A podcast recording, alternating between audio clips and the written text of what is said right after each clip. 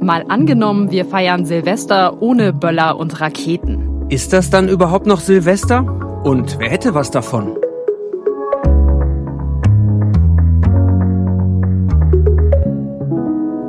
Mein Name ist Birte Sönnigsen. Und ich bin Justus Kliss. Wir arbeiten im Team des ARD Hauptstadtstudios hier in Berlin. Und jede Woche spielen wir hier im Podcast ein Zukunftsszenario durch. Diesmal schauen wir uns an, was es bedeuten würde, wenn Silvester nicht mehr so klingt.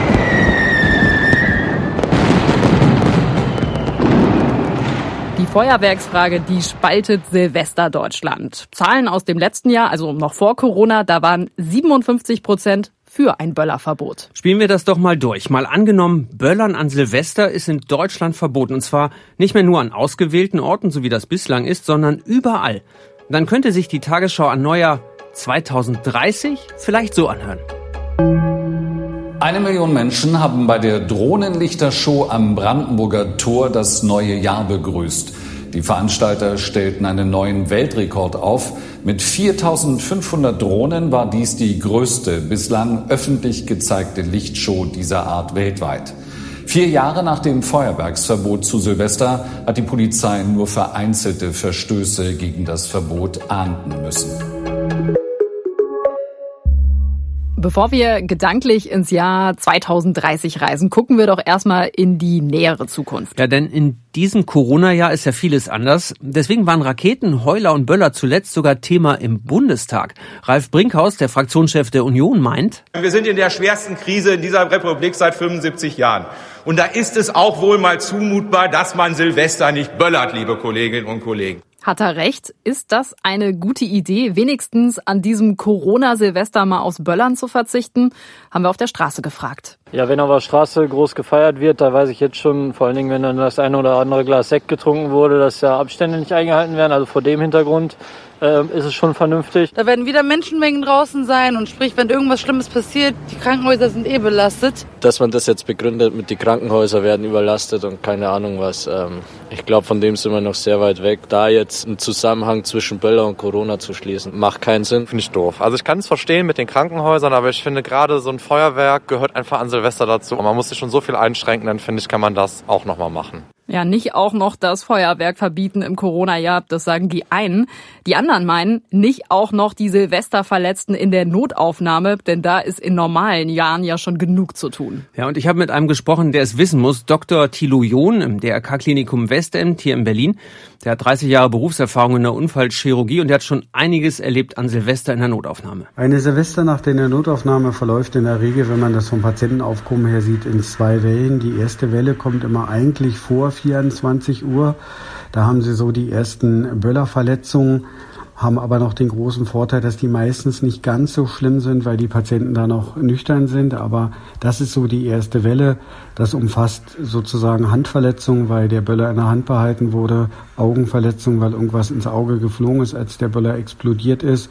Oder aber weil Böller irgendwie in die Menschenmenge geworfen wurden. Da kann es dann auch mal zu Verbrennung an Haaren oder an nicht bedeckten Körperteilen kommen. Dann flacht das in der Regel ab. Das ist so um 24 Uhr. Da sind die Leute dann alle sehr auf das Knallen und auf das Feiern fixiert. Und dann nimmt das wieder zu, so in der Regel um 1 Uhr. Dann haben sie so einen regelhaften Ansturm. Das ist immer ganz interessant, weil dann geht's so mit einem Schwall los. Man hat subjektiv das Gefühl, als wäre so ein kleiner Bus vorgefahren und dann werden die Patienten da ausgeworfen.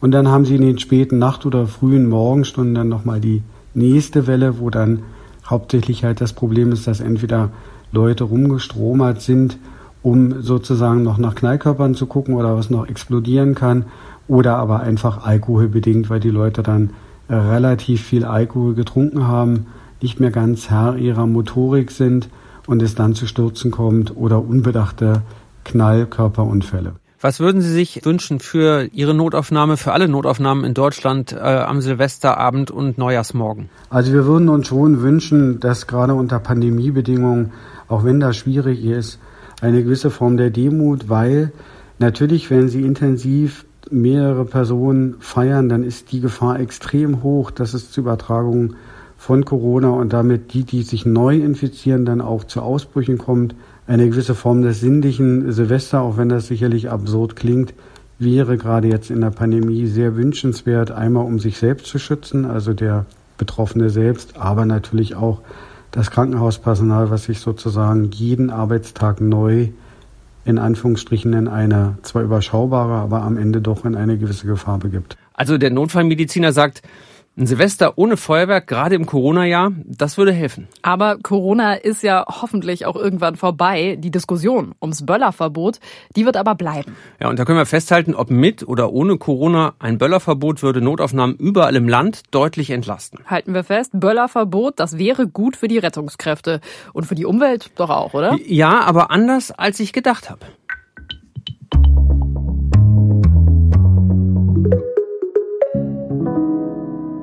Ich war immer bei den Hunden. Also ich kann mir nicht vorstellen, wann ich das letzte Mal eine Rakete gezündet hätte. er war immer bei den Hunden. Das sagt der bayerische Ministerpräsident Markus Söder. Ja, da ist er wohl nicht der Einzige. Irgendwann muss man sich halt entscheiden. Bello oder Böllern.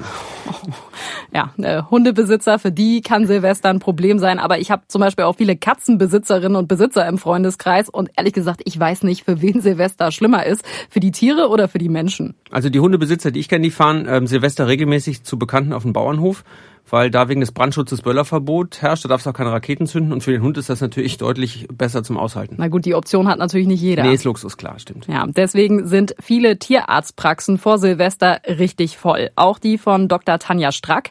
Sie ist Tierärztin, hat ihre Praxis in Oberbayern und vor und nach Silvester viele unentspannte Tiere, aber auch Menschen in ihrer Praxis. Grundsätzlich ist es nicht für jedes Tier ein Problem. Es gibt natürlich schon Hunde oder Katzen, die da relativ entspannt sind und das Ganze einfach so hinnehmen. Aber für ganz viele Tiere ist es ein großes Problem. Und dann nicht für die Tiere alleine, sondern natürlich auch für die Besitzer. Was genau ist denn so schlimm für die Tiere am Feuerwerk? Also das ist ja eine Art von Geräuschangst. Also das bedeutet, dass für die Tiere ja schon Tage vorher der Stress beginnt. In dem Moment, wo die ersten Böller hochgehen und ähm, das steigert sich dann bis Silvester. Die Böller, dann natürlich auch diese visuellen Reize, wenn das dann im Dunkeln so leuchtet, ist für die Tiere halt sehr erschreckend und ähm, die kommen dann richtig in Paniksituationen, dass die sich irgendwo verstecken unterm Bett oder es kann sich so stark steigern, dass die ja die ganze Wohnung verwüsten. Gefühlt hat das Thema Silvester und Haustiere in den letzten Jahren viel mehr Aufmerksamkeit bekommen. Jetzt haben Sie die Besitzerinnen und Besitzer der Tiere ja schon angesprochen. Liegt das auch ein bisschen an denen? Ja, bestimmt ist der Tierbesitzer vielleicht noch ein gewisser Faktor. Unsere Haustiere sind halt Teil der Familie und sind natürlich auch ein Stück weit äh, Kindersatz häufig und werden da recht betüttelt. Aber die Geräuschangst hat damit, glaube ich, wenig zu tun. Man kriegt es vielleicht heute mehr mit, weil man einfach empathischer ist den Tieren gegenüber. Aber das grundsätzliche Problem ist, glaube ich, schon auch, dass das Silvesterfeuerwerk ja massiv zugenommen hat. Bedeutet das, dass ein Feuerwerksverbot für die Tiere grundsätzlich gut wäre? Ja, ich denke, also spricht nichts dagegen. Für die Tiere wäre es sicherlich grundsätzlich gut. Und wir reden halt immer über unsere Haustiere, gell? aber man sollte vielleicht auch mal an die Wildtiere denken. Denn die trifft's ja noch viel härter. Unsere Haustiere kann ich schützen, kann ich einsperren, die kann ich konditionieren. Aber die Wildtiere, die Vögel, die bei uns im Garten leben, die trifft's natürlich richtig hart und denen kann keiner helfen. Und die landen dann auch nicht bei Ihnen in der Praxis zum Beispiel. Vielleicht können Sie das nochmal erzählen. Was bedeutet so ein Silvesterfeuerwerk für Wildtiere? Ja, die geraten genauso in Panik. Die Vögel, die nachts schlafen, die fliegen dann auf und fliegen häufig sehr hoch, weil das Feuerwerk ja so hoch geht. Und ähm, da ist es ziemlich kalt. Also viele erfrieren oder sterben einfach unter dem Stress. Oder sie fliegen, weil sie nachts ja eigentlich nicht fliegen gegen Scheiben oder gegen Gegenstände. Also ich glaube, die Verluste unter den Vögeln, die sind ähm, ganz hoch. Und alle anderen Eichhörnchen und ähm, die Tiere, die halt in unserer Nähe äh, leben, haben halt auch unheimlich Angst und ähm, verlieren damit viel Energie die sie im Winter ja eigentlich dringend bräuchten. Wir haben auch mal beim Naturschutzbund nachgefragt, wie viele Wildvögel durch Silvesterfeuerwerk getötet werden. Da gibt es keine Zahlen, aber die bestätigen auch, dass es eben diesen Effekt gibt. Da gibt es Wissenschaftler aus den Niederlanden, die haben zum Beispiel erfasst, wie viele Vögel aufschrecken von der Knallerei an Silvester und dann eben immer höher fliegen. Das machen sie mit Hilfe von Wetterradardaten. Und einige von diesen Vögeln, die da eben aufschrecken, die werden dann eben erfrieren in großer Höhe oder eben zu viele Energiereserven verbrauchen. Das war mir gar nicht klar. Ich habe mir da ey, noch nie Gedanken drüber gemacht. Geht mir ehrlicherweise genauso. Natürlich hatte man irgendwie auf dem Schirm, ach, gut für die Tiere ist es irgendwie nicht, aber dass Vögel ja nur eine bestimmte Flughöhe haben und alles, was da drüber ist, auch denen zu kalt ist, hatte ich so nicht auf dem Schirm. Ja, und das mit der Energie. Also damit ist klar, für Tiere wäre ein Feuerwerksverbot besser. Gilt das eigentlich auch für uns Menschen? Ja, Feuerwerk, das gibt's ja schon seit mehr als tausend Jahren, wenn wir mal in die Geschichte gucken, auch wenn es damals noch ganz anders ausgesehen hat, als wir das heute kennen. Angeblich haben es ja die Chinesen erfunden und heute ist Feuerwerk in China eine Riesenindustrie. Kein Land exportiert mehr Feuerwerk als China. Ja, die sind also nicht nur Weltmeister im Export, doch dann wahrscheinlich auch Weltmeister im Böllern, oder? Wenn ich so nur ans chinesische Neujahrsfest denke. Habe ich ehrlich gesagt auch gedacht. Also die ballern bestimmt alles raus, was geht und war dann wirklich überrascht, was mir Steffen Wurzel erzählt hat. Er ist unser ARD-Korrespondent in China und er hat mir erzählt, dass selbst in der Welt weltweiten Hauptstadt der Feuerwerksindustrie so langsam ein staatlich verordnetes Umdenken stattfindet. Es gibt angeblich bis zu 900.000 Firmen, Unternehmerinnen, Unternehmer in China, die sich mit Feuerwerken beschäftigen, damit Geld verdienen. Also Herstellerfirmen, Zwischenhändler, Fachhändler, Transportunternehmen und so weiter. Und das ist klar, dass das jetzt immer weniger werden. Das ist aber eben gewollt aus zwei Gründen. Einerseits hat man keinen Bock mehr auf dieses Schmuddel-Image, also im wahrsten Sinne des Wortes, dass es eben eine große Umweltbelastung ist, das Ganze herzustellen, aber eben auch in die Luft zu jagen. Stichwort Feinstaub, Stichwort Umwelt- oder, oder Luftverschmutzung. Und das Zweite ist wirklich auch der Sicherheitsfaktor. Es gab in den letzten Jahrzehnten regelmäßig Berichte darüber, dass ja, sich Menschen in die Luft gejagt haben, viele Verletzte, auch Tote natürlich. Also der Sicherheitsaspekt äh, nicht nur für die deutschen Notaufnahmen ein Thema, auch in China, aber auch der Umweltfaktor von Feuerwerk, der ist für die Chinesen ein Thema. Das hätte ich ehrlich gesagt so nicht erwartet. Ja, aber in China kennen sie sich ja mit schlechter Luft ganz gut aus. Da beginnt der Tag ja morgens immer schon mit Blick aufs Smartphone, nämlich auf die Luftqualitäts-App. Und die warnt dann nicht nur an Silvester. Naja, so schlimm ist es bei uns ja nicht mit der Feinstaubbelastung. Äh, Silvester mal ausgenommen. Da ist es ja in Berlin zum Beispiel so, dass die Nebelschwaden wirklich durch die Häuserschluchten ziehen, weil so viel geknallt worden ist. Das ist wirklich krass, ne? Ja, und ich habe mir dann gedacht, wenn die Luft schon nach Schwarzpulver schmeckt, dann muss ja auch richtig viel Feinstaub drin sein. Und das wollten wir uns mal genauer angucken. Deswegen habe ich mit Angela Dauert vom Umweltbundesamt gesprochen. Die hat das ausgerechnet. Also die Erfahrung aus den letzten Jahren zeigt, dass in etwa 1500 bis 1900 Tonnen Feinstaub in der Silvesternacht freigesetzt werden, eben durch das Abbrennen von Möllern und Raketen. Und äh, was wir aber dann beobachten, sind eben die erhöhten Konzentrationen, also wirklich der Feinstaub, der in der Luft ist, den wir einatmen als Menschen. Und diese Feinstaubmengen erreichen in den ersten Stunden des neuen Jahres Konzentrationen, die so hoch sind in einigen Stunden, wie wir die das ganze Jahr sonst nicht beobachten. Da sind eben Werte um die 1000 Mikrogramm pro Kubikmeter keine Seltenheit. Als Vergleich dazu im Durchschnitt über ein Jahr haben wir so 15 bis 20 Mikrogramm pro Kubikmeter. Habe ich das richtig verstanden und gerechnet? An Silvester selbst ist die Feinstaubbelastung bis zu ja, rund 70 Mal so hoch wie an einem normalen Tag. Ja, aber nur in den ersten Stunden des neuen Jahres. Und da stellt sich natürlich die Frage, was heißt denn das aufs ganze Jahr gerechnet? Also für die Luftreinhaltung würde es bedeuten, dass wir sozusagen diesen einen hohen, also diesen einen Effekt eben in der Silvesternacht nicht hätten. Aber in der Gesamtbilanz macht das Feuerwerk weniger als ein Prozent der Emissionen aus. Das heißt, in der Gesamt Gesamtbilanz fällt das Feuerwerk nicht so ins Gewicht. Da kommen dann andere Verursachergruppen, nennen wir das, wie zum Beispiel eben der Verkehr, das Heizen mit Holz, aber auch die Landwirtschaft, aber auch Industrieprozesse, Energieerzeugung, Schüttgutumschlag. Da gibt's dann eine Vielzahl von Quellen, die deutlich größer sind. Und wenn wir eben aus der Luftreinhalter-Sicht darauf schauen, muss man natürlich erstmal größere Quellen anpacken, bevor man quasi sich den kleineren widmet. Ich gestehe, ich bin wirklich überrascht. Ich hatte jetzt irgendwie erwartet, dass der Einfluss von Silvesterfeuerwerk viel größer ist. Aber das macht ja weniger als ein Prozent der kompletten Feinstaubbelastung eines Jahres aus. Mhm. Das klingt jetzt ehrlich gesagt gar nicht so viel. Das hatte ich irgendwie anders abgespeichert. Ja, es ist irgendwie auch kein Wunder. Es gibt ja auch Aktivisten, die sich für ein Böllerverbot einsetzen und die nehmen halt andere Bezugsgrößen, zum Beispiel die Deutsche Umwelthilfe. Der Verein vergleicht die Feinstaubbelastung an Silvester nur mit dem, der durch den Straßenverkehr in Deutschland entsteht. Und dann sind das nicht mehr ein Prozent, sondern 17 Prozent. Und das klingt natürlich ganz anders. Ja, es kommt dann halt immer auf die Bezugsgröße an.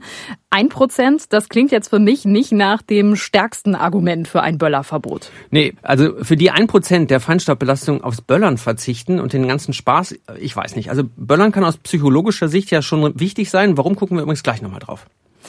Lass uns aber erstmal noch bei der Umwelt bleiben, denn wir reden ja nicht nur über Feinstaub, das ist ja nicht das einzig umweltschädliche, was in Feuerwerk steckt. Oh nee, wenn ich mir ähm, diese Müllberge vorstelle, den Tag danach, oh, neuer, überall morgen, kaputte, ne? genau, überall kaputte Flaschen, gerne auch auf den Radwegen, dann kannst du wieder tagelang nicht Rad fahren. Äh, echt ätzend. Und der ganze Müll, der da rumliegt. Ne? Das ist zumindest das, was sichtbar übrig bleibt von der Silvesternacht. Das ist aber nicht das Einzige. Das habe ich mit Dr. Christian Lorab besprochen. Er ist bei der Bundesanstalt für Materialforschung und Prüfung und da zuständig für Explosivstoffe und auch für Pyrotechnik. Das heißt, er darf beruflich böllern, ist ja nicht schlecht. Er darf zumindest beruflich Böller prüfen. Da muss man wahrscheinlich auch ab und zu mal einen steigen lassen. Und da reden wir beim klassischen Feuerwerk ja immer noch über Schwarz Schwarzpulver, was da drin steckt. Ja, das gibt's ja schon seit Jahrhunderten. Ja, da habe ich mir natürlich die Frage gestellt, fällt uns denn da nichts Besseres ein? Genau. Wo bleiben die Ökoböller? Ja, die wird's wohl nicht geben. Zumindest nicht so schnell, sagt Christian Lohrer. Vor zehn Jahren wurden diese Fragen viel weniger gestellt als jetzt. Und seit dieser Zeit passiert da auch tatsächlich was. Also ich würde nach wie vor nicht sagen, dass Feuerwerk grundsätzlich ökologisch ist, aber es findet ein Trend in eine gewisse Richtung statt. Schwermetalle. Da gab es in den letzten zehn bis 15 Jahren ganz klaren Trend weg von vielen bis dato gängigen Schwermetallen wie Blei, Arsen, Quecksilber und so weiter. Das finden Sie heutzutage weder in dem Silvesterfeuerwerk noch in dem Profifeuerwerk. Also da gab es wirklich ein Umdenken auch in der Industrie. Das läuft, das geht absolut in die richtige Richtung. Ich glaube, da sind wir vielleicht auch noch nicht am Ende. Was jetzt echt äh, Quecksilber und Arsen in Raketen? Äh, ich stand immer schön drunter und habe hochgeguckt. Das ist ja auch eine prima Art der Entsorgung. Ja, ihr schön Quecksilber, was auf dich ja, runterregnet. Nix, schön, nix ne? Goldregen, ja. Hm. Aber umweltfreundlicher ist das Feuerwerk schon geworden. Ähm, was geht denn da noch? Ja, es ist einfach total komplex. Also ein bisschen was geht noch, aber es gibt eben zwei Faktoren, die eine wichtige Rolle spielen. Zum einen die Sicherheit, über die ja auch immer gesprochen werden muss, die muss immer mitgedacht werden. Und zweitens der Preis. Das hat der Feuerwerksexperte Christian Lohrer mir nämlich erklärt. Natürlich kann man darüber nachdenken, Feuerwerk noch ökologischer zu machen, mehr auf zum Beispiel Plastik zu verzichten. Aber man muss auch immer darüber nachdenken, was hat denn das für Auswirkungen? Was bedeutet das für die Sicherheit? Na klar, also Feuerwerk ist ja wie man es dreht oder wendet, immer eine kleine Menge Sprengstoff. Absolut. Und das muss ja auch transportiert werden. Dann nützt es ja auch nichts, wenn du Bioböller hast, aber die schon beim Transport aus Versehen hochgehen. Nee, das wäre auch echt gefährlich. Also auf der Autobahn so ein Böller-Transporter, hm, nee, Will man möchte man sich nicht vorstellen. Ja, und wenn man das alles einpreist, dann wird Feuerwerk eben teuer. Und da ist dann eben die Frage, lohnt sich das für die Feuerwerkshersteller noch, wenn am Ende Böller so teuer sind, dass kaum mehr jemand welche kaufen will?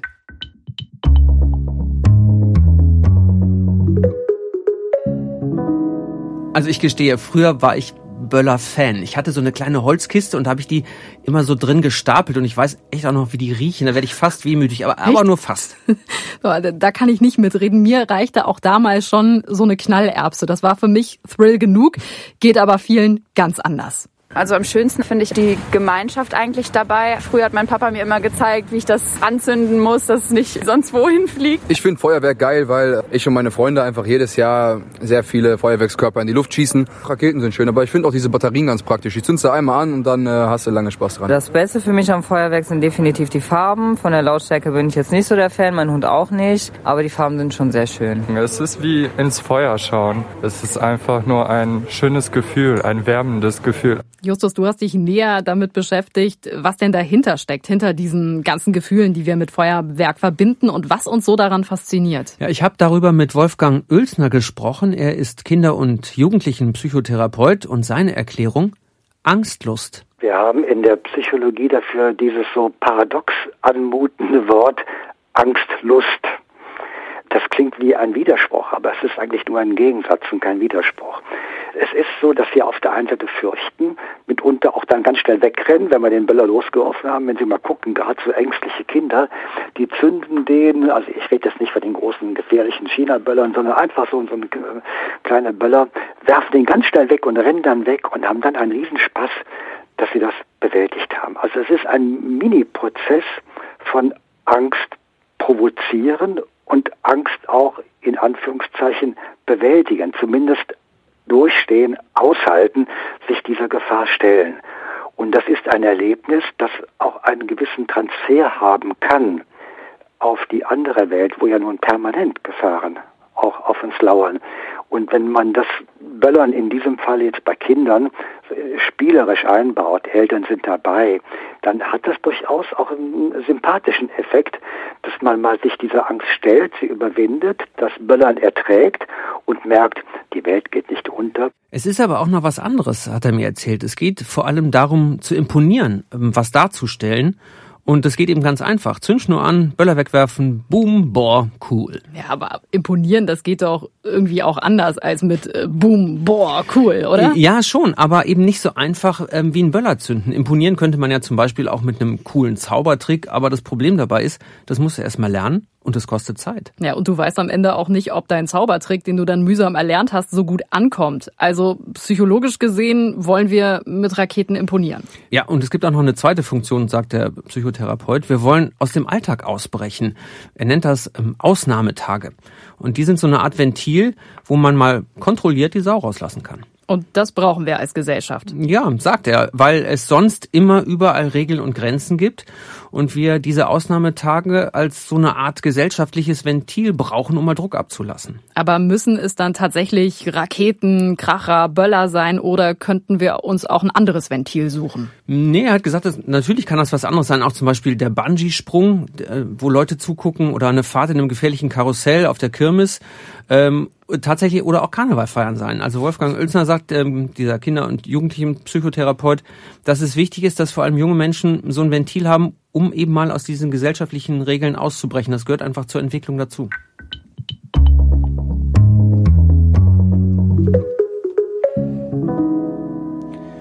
Also wenn wir jetzt schon sagen, keine Böller und Raketen an Silvester, dann klingt das ja ehrlich gesagt ziemlich freudlos. Muss das denn sein? Jein. Es gibt zumindest schon ein paar Alternativen.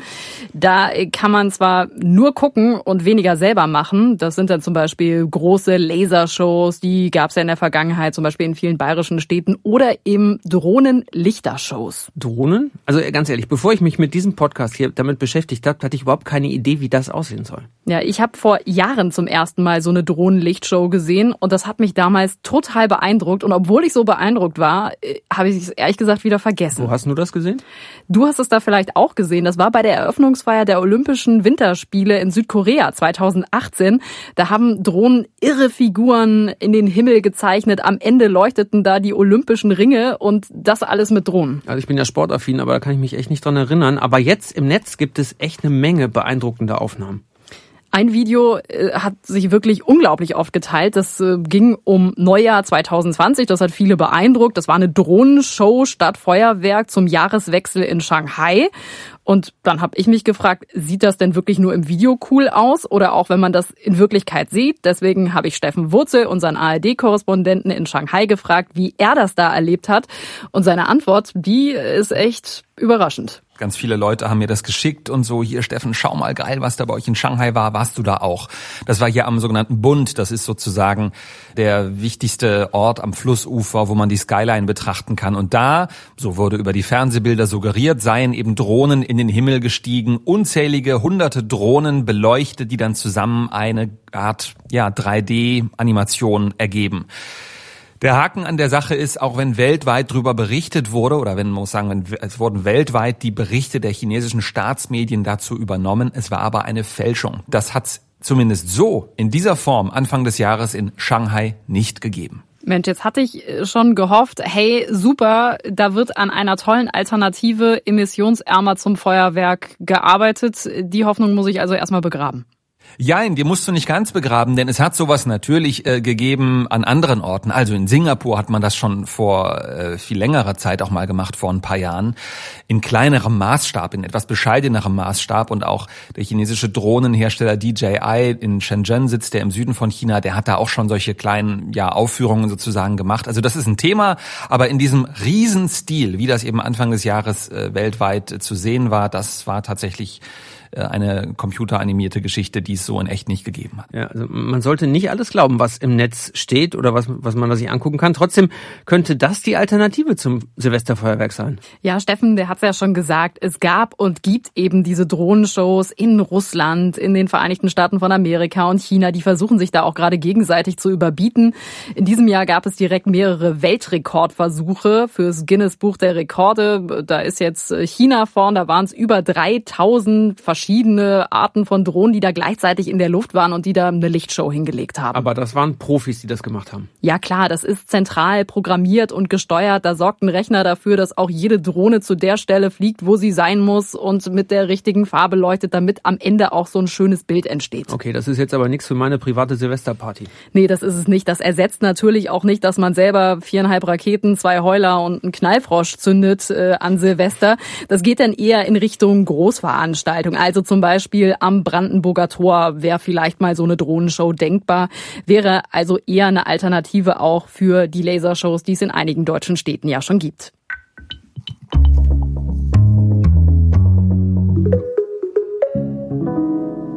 Fassen wir nochmal zusammen. Wir haben Raketen gezündet, Drohnen steigen lassen, Feinstaubwerte genau unter die Lupe genommen und waren auch in der Notaufnahme. Ja, ich würde sagen, das komplette Silvesterprogramm nee, also. Nee, komm, dafür fehlte noch Dinner for One. Oh, true, Miss Sönnigsen. Ja, schauen wir uns doch mal an, wie Silvester ohne Böller und Raketen laufen könnte, Mr. Winterbottom Cliss. Dann würden Notaufnahmen in ganz Deutschland deutlich weniger Böllerpatienten verarzten müssen. Die Feuerwehr müsste seltener Brände löschen und Rettungskräfte würden nicht mehr mit Böllern und Raketen beschossen. Zum Start ins neue Jahr gäbe es saubere Luft statt Feinstaubrekordwerte und Tiere und ihre Besitzer wären deutlich entspannter und es würden weniger Wildtiere an den Folgen des Feuerwerks sterben. So könnte es kommen, muss aber nicht. Die Auswirkungen des Feuerwerksverbots auf die Feinstaubjahresbilanz könnten auch nur gering sein. Weil Feuerwerk als gesellschaftliches Ventil fehlt, gibt es in der Silvesternacht noch mehr Ausschreitungen als sonst. Durch das Feuerwerksverbot werden mehr Böller übers Internet gekauft. Viele davon sind nicht mehr so sicherheitsgeprüft wie vor dem Verbot. Dadurch steigt die Gefahr, dass sich Menschen schwer verletzen.